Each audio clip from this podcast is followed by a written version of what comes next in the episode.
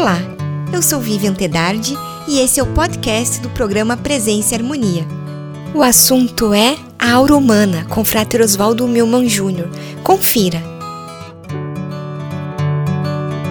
Oswaldo, muito obrigada por aceitar o nosso convite mais uma vez e estar conosco aqui no Presença e Harmonia. Obrigado pelo convite, Vivian. Sempre uma honra, né? Falar aqui de temas que nós sempre é, buscamos nos aprofundar um pouquinho para tentar levar essa mensagem da ordem dentro da, da, daquilo que na metodologia Rosa Cruz é estudado, como hoje é o caso da aura humana, aura né? Humana. E como é que a gente pode definir o que é aura? Então, a, a, a ordem coloca, em princípio, é, a seguinte definição. A aura é uma mistura de vibrações positivas e negativas que se fundem, né, constituindo, é, é, interagindo nos corpos, seja no, no mineral, no vegetal ou no animal. Então, essa interatividade entre as polaridades positiva e negativa é no sentido de que a polaridade negativa é a material e a positiva é a imaterial. Elas se fundem, é, dando-nos a vida. Então, a própria força vital, né, como nós estamos tratando hoje da aura humana, no momento em que a criança inspira pela primeira vez, ela gera aquele corpo intermediário que nós chamamos de corpo psíquico. Então, como nós temos um corpo psíquico que faz a união entre o corpo físico, material, e o corpo espiritual, anímico, então dessa fusão depende-se que nós temos também as auras é, material, física, a aura psíquica e a aura espiritual, né, num desdobramento assim. Então essas auras, elas se fundem e geram, é, dentro desse, do princípio do eletromagnetismo, aquilo que às vezes a gente conversa com uma pessoa e diz, nossa, aquela pessoa tem um magnetismo forte, poderoso. Né? Então, quando você pega essas pessoas abençoadas, ou por exemplo, um Dalai Lama, o Papa, né? pessoas, este Papa principalmente, ou aquele, o, o Papa polonês, né?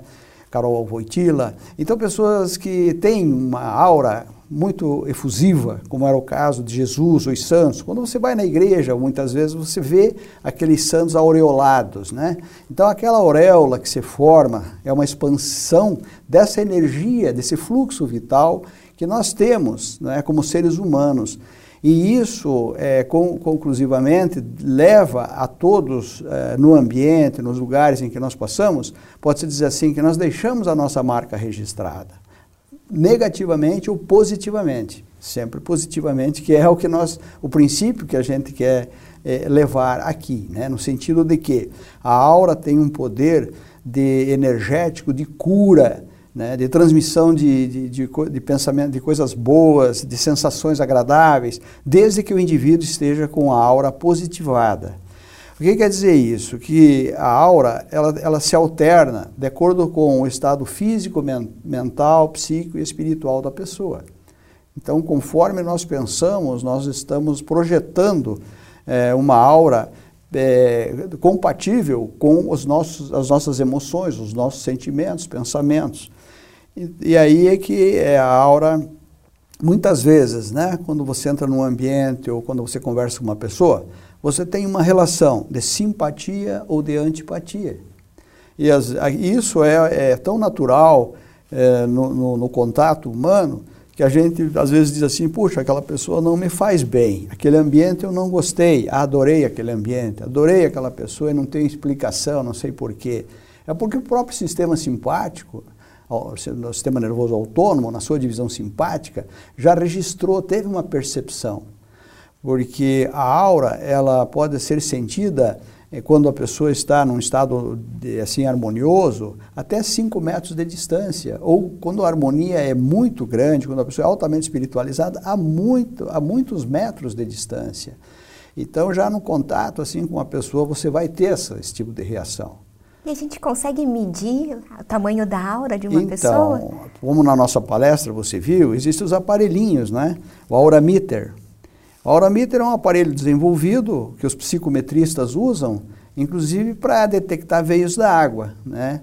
E outros, é, outras, é, como é que se diria, vibrações ambientais. Porque todo o nosso mundo é vibratório, né? Essas vibrações é, tudo está vibrando e nós nem estamos percebendo, né? porque muitas vezes as coisas, as energias estão apenas ondulando no espaço. E outras vezes elas estão se condensando sob a forma de elétrons, átomos e moléculas, gerando os corpos, seja uma pedra, um vegetal, um animal, um mineral, um, um, um humano. É, tudo decorre dessa, desse, dessa vibração cósmica que vai é, redundar na formação de um ser. Né? Esse ser, o, o, como você falou ali, você pode ser medido? Pode porque, é, primeiro que nós já falamos, pelo sistema nervoso autônomo e simpático, nós temos uma detecção daquilo do que nós nos aproximamos. Quando nós nos aproximamos de algo e tocamos, ali já está, inclusive, está impregnado, né, como aqui no próprio ambiente em que nós estamos, a aura do Marcos, a aura da, da Kamene, né? a da Manu, a tua, a minha. Nós estamos aqui interagindo dentro de, de, de campos áuricos. Essa energia está sendo aqui colocada e sentida, depende das vibrações de todos nós. Se alguém aqui estiver sofrendo, é possível que a gente fique infeliz. Estamos todos alegres, felizes, essa aura contagia. Então a aura é contagiante. Quando você pega um objeto, você pode muitas vezes detectar até por uma percepção extrasensorial, o que, o, que, o que se passou com aquele objeto, até a quem pertenceu muitas vezes. E aí, é, na palestra que nós fizemos, né, te falei daquele psicometrista inglês, eu acho que era Dr. Young, uma coisa assim, Dr. King, desculpem, é Dr. King, memória às vezes, né?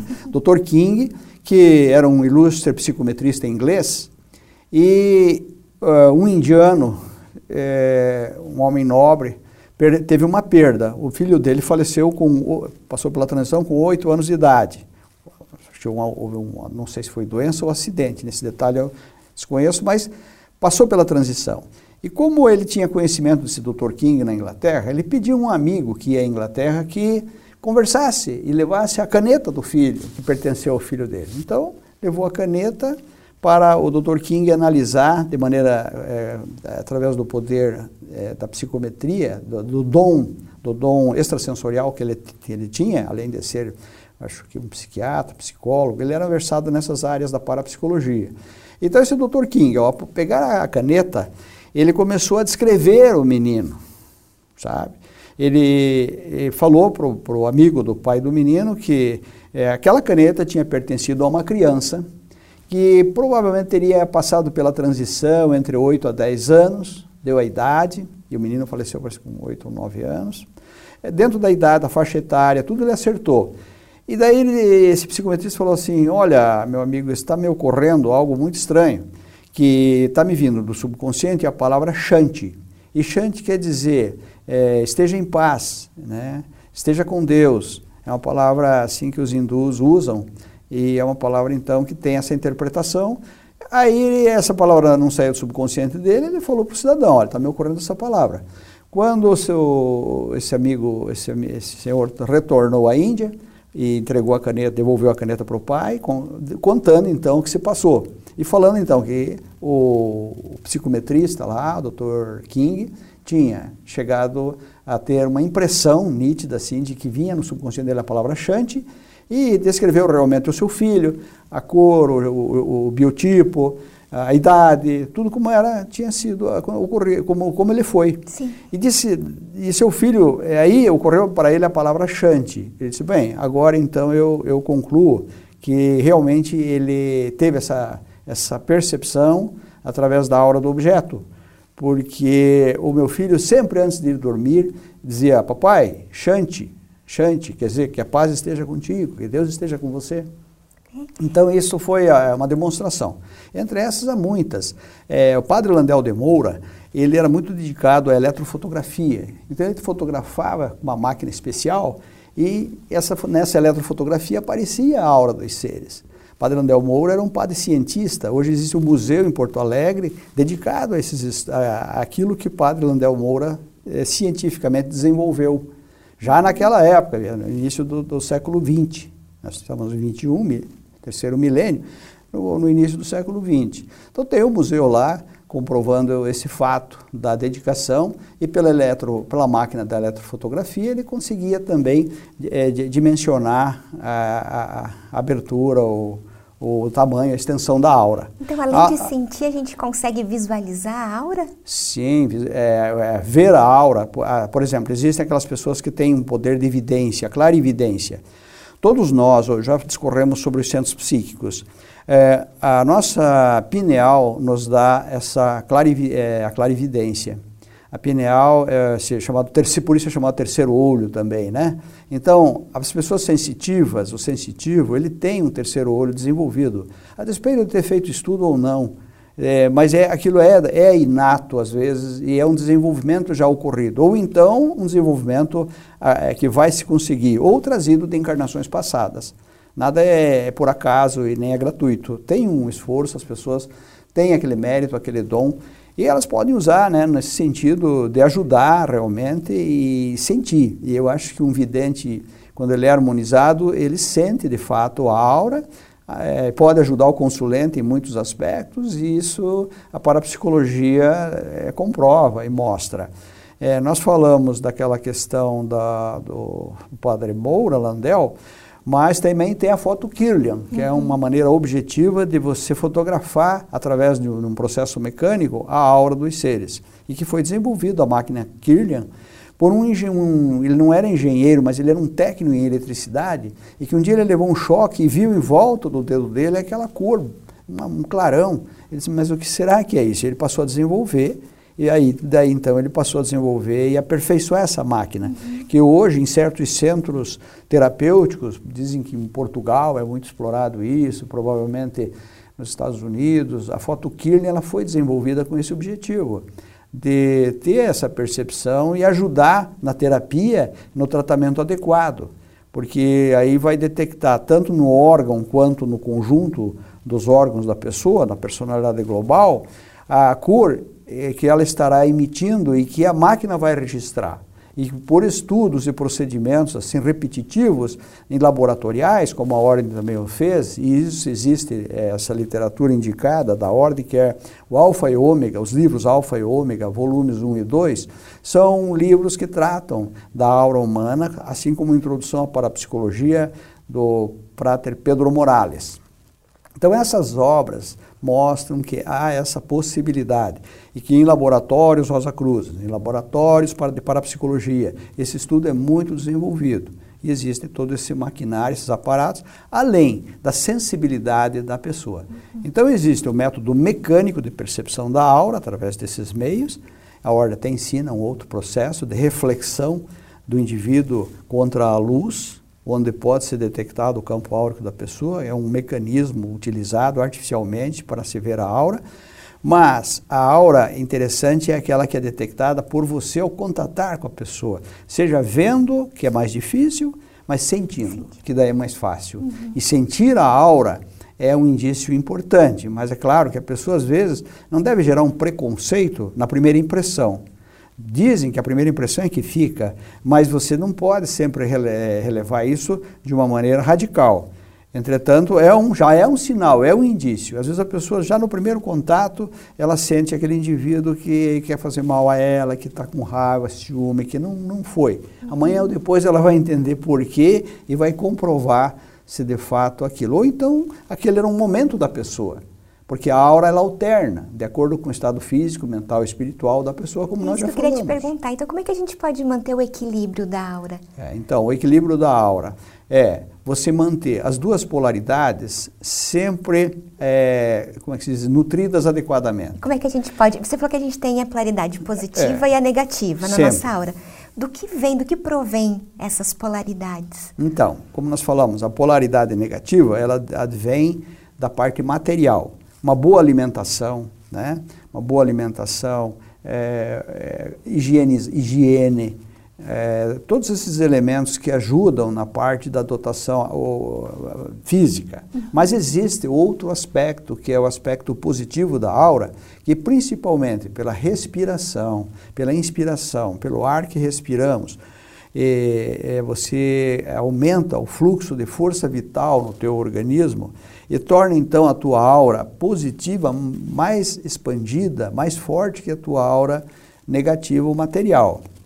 Você se sobrepõe de uma forma equilibrada quando você age de uma maneira harmônica em todos os campos, material, psíquico, mental, psíquico e espiritual.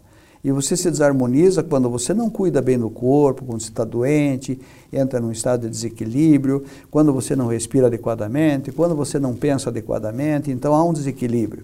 Porque se você fizer suas orações, você é, é, o canto, por exemplo, ajuda muito, como nós fizemos ao som vocálico, né? Os sons vocálicos que estimulam os centros psíquicos, centros psíquicos que são importantes reguladores e, e, e que contribuem muito para a nossa saúde, para a nossa paz, e é isso advém da paz interior também que nós tenhamos.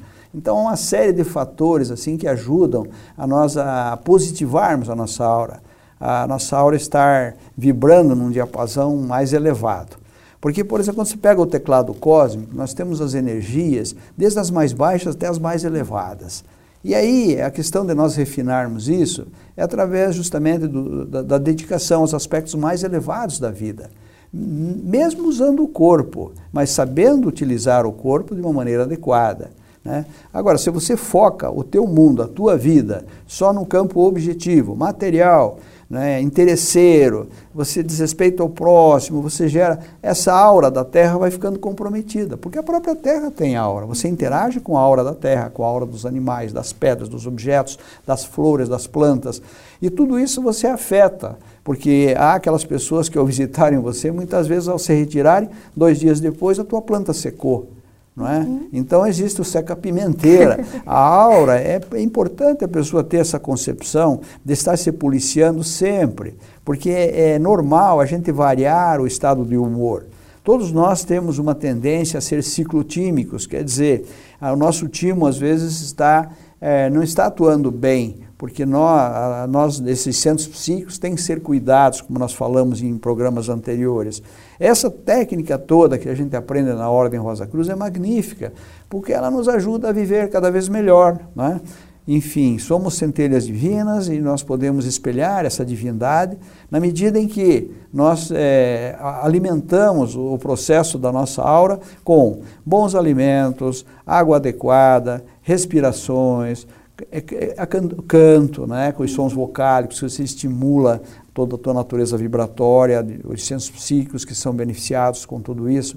Então, o pensamento, acima de tudo, a oração, a fé, a, isso tudo é importantíssimo para a pessoa ter uma aura, é, assim como você diz assim, ser um indivíduo magnético. Aquela pessoa que você gosta de estar com ela, que ela sempre te traz coisas boas, sempre né, é, o estímulo, é, o, o, amor que você passa à humanidade. Então, essas bênçãos todas, aquela história, né? Quando o padre, é, o clérigo, o pastor, benzem a água, água benta, o que é? É fruto dessa energia que com as mãos eles colocam sobre a água. Né?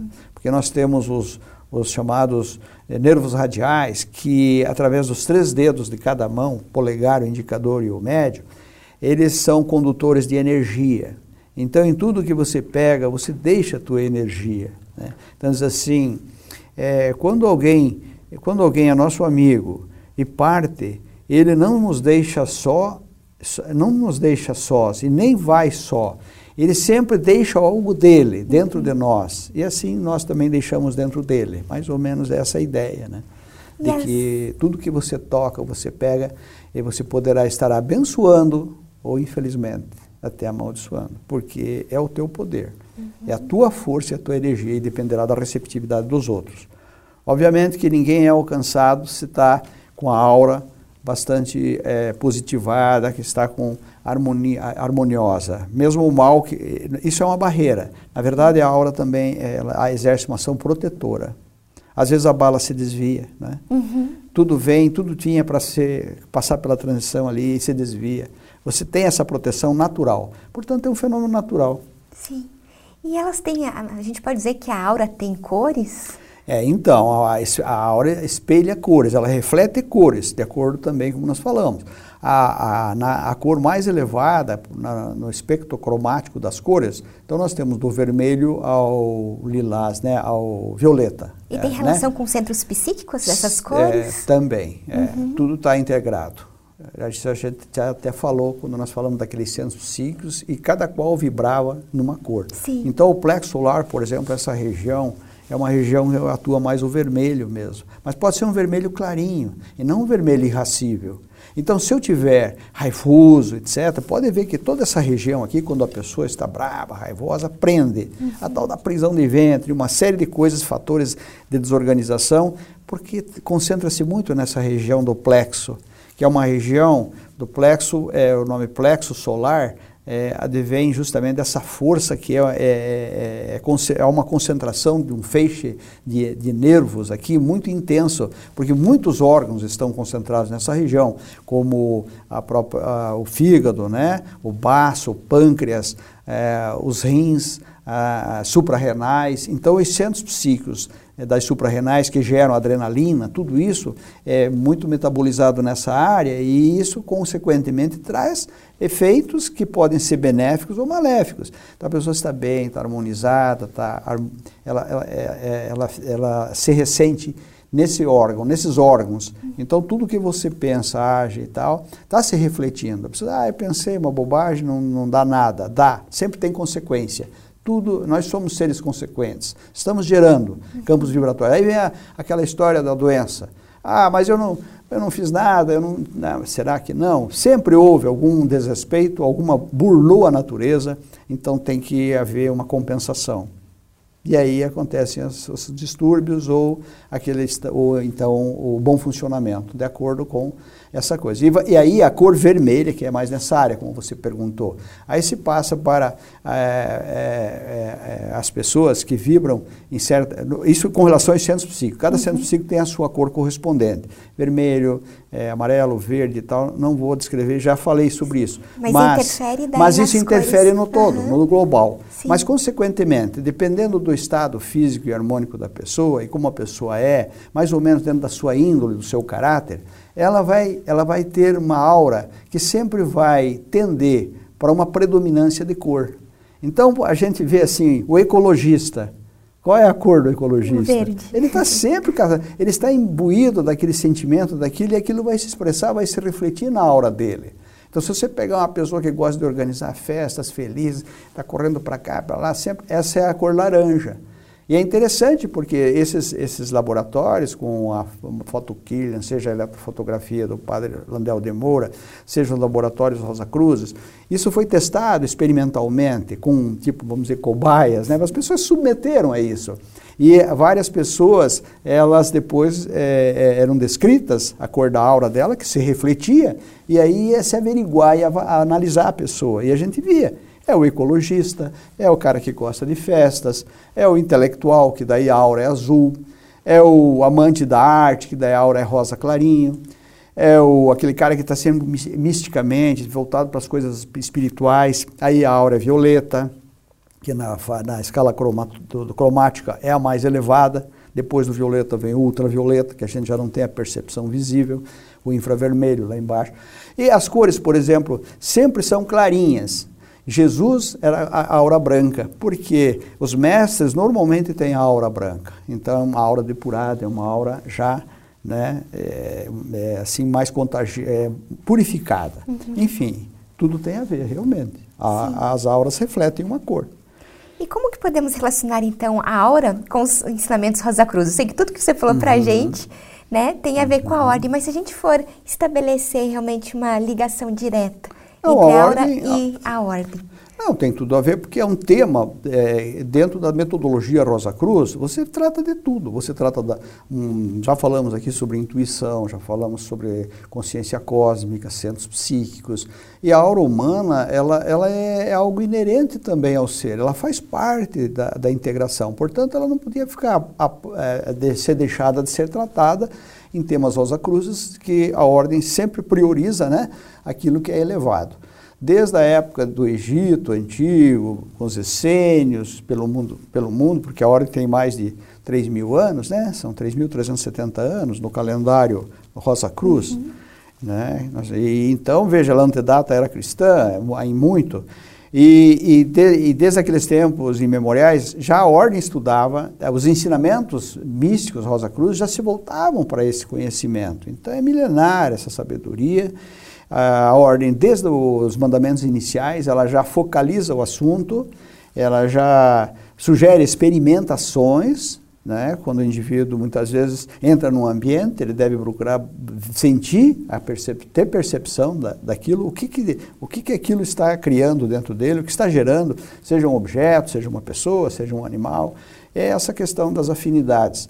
Então, as auras, podemos ter essa afinidade através do. e, e conhecer um pouco mais disto estudando os ensinamentos Rosa Cruz, obviamente querendo ou não, aí você já passou para a gente, né? Além da aura, a gente já estuda junto os centros psíquicos, né, os sons vocálicos, Sim. tudo isso interfere justamente tudo, no tudo. equilíbrio da nossa aura. É, o ser humano é um ser muito mais complexo do que uhum. a sua aparência, né? A gente acha que é apenas um corpo físico dotado de músculos, sangue e tal, mas por trás disso aí há um campo invisível não é? Você pode ver que, inclusive, é, os sentimentos, o coração, os pensamentos, a percepção, as emoções, tudo isso tem uma força enorme, extraordinária no relacionamento humano. Né? Uhum. Então, veja, se as pessoas tivessem um pouco da noção disso, acredito que os ambientes de, de uma fábrica, de uma indústria, ambientes familiares, podiam ser melhorados. Né? Então, cabe a você, a cada um de nós, trabalhar e ser aquilo que nós mostramos até na nossa palestra, né? Você pega uma lâmpada, ela está suja, passa um paninho, ela começa a clarear mais, vai, vai, vai iluminando até que ela ilumina a sala toda. Né? Mas se ela estiver opaca, ofuscada, não, não vai iluminar, e nós somos seres assim. Então, a purificação nossa, a nossa palavra, o nosso pensamento, os nossos sentimentos, isso tudo reflete diretamente na aura humana. Oswaldo, muito obrigada por essa aula mais uma vez. Foi um prazer, né? E falar daquilo que a gente acredita, uhum. estuda, é, será sempre deleitoso. Muito, Muito obrigado. obrigada. Eu também agradeço. Concluímos assim mais uma edição do programa Presença e Harmonia. Para acompanhar os nossos programas em vídeo e áudio, visite o portal da MORC no endereço www.amorc.org.br. Em nome da MORC GLP e de toda a nossa equipe de produção, queremos agradecer o prestígio de sua audiência. Paz Profunda